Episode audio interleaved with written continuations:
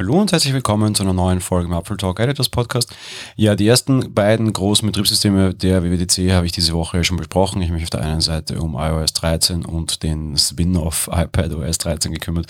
Auf der anderen Seite gestern dann ja schon mal macOS Catalina besprochen. Für die heutige Folge habe ich mir gleich zwei Betriebssysteme rausgepickt, wobei beim ersten relativ wenig passiert ist. Das war auch das erste auf der Keynote, darum mag ich damit anfangen. Es wird nur ein sehr kurzer Ausflug.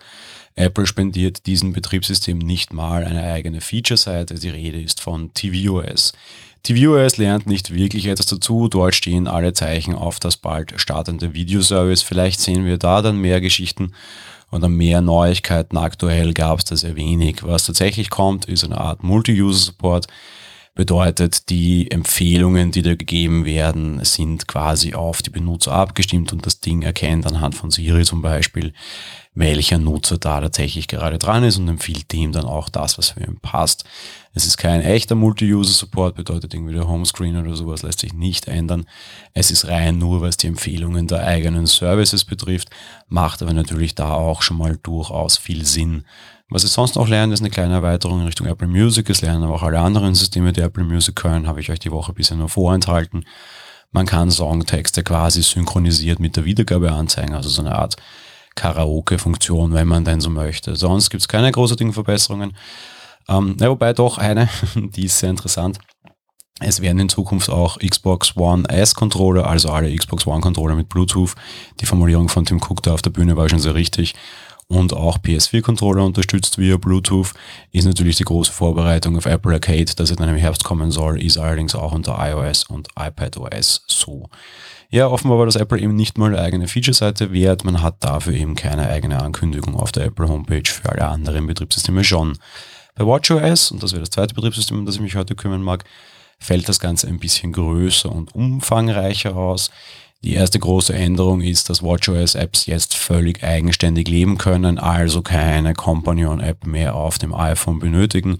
Es können auch Apps runtergeladen werden, die rein nur auf der Apple Watch laufen und eben kein Gegenstück mehr unter iOS brauchen. Bisher war das ja so oder so notwendig, selbst wenn diese nur einen schwarzen Bildschirm anzeigte und dann dort stand, dass man quasi auf der Apple Watch weitermachen soll. Das ermöglicht natürlich auch einen ganz anderen Schritt und das ist meiner Meinung nach nur ein Abfallprodukt, schaut aber im Test gar nicht so schlecht aus. Wir bekommen auch einen eigenständigen Apple Watch Store auf der Uhr. Durchaus interessant. Ja, mal schauen, wie das weiter sich entwickelt und ob die Uhr noch eigenständiger wird. Ähm, ja, durchaus interessant.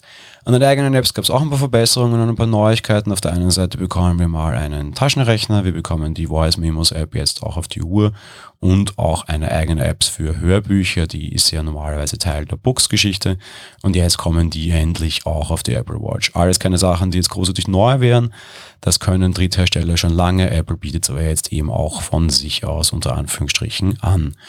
In Sachen Gesundheit gibt es auch ein paar Verbesserungen. Auf der einen Seite gibt es eine App, die jetzt die Lautstärke messen kann und euch sagt, ob es in eurer Umgebung zu laut ist.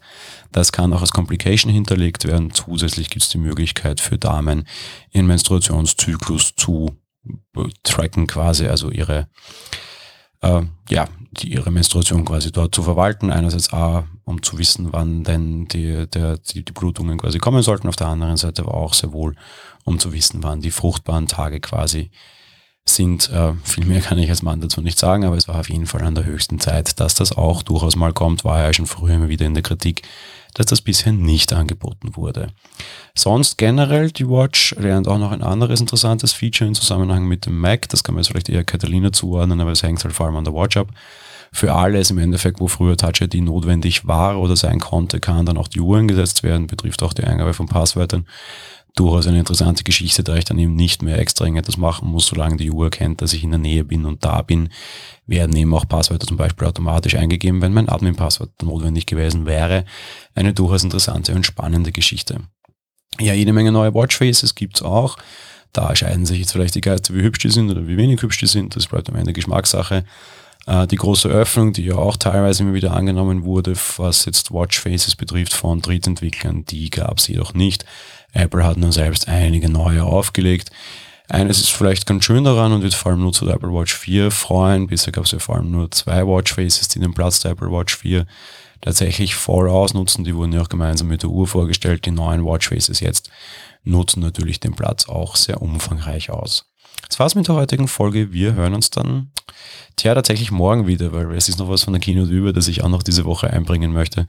Dementsprechend gibt es auch morgen am Freitag eine kurze Folge noch von mir. Also in dem Sinne, bis morgen und ja, schönen Tag euch. Ciao.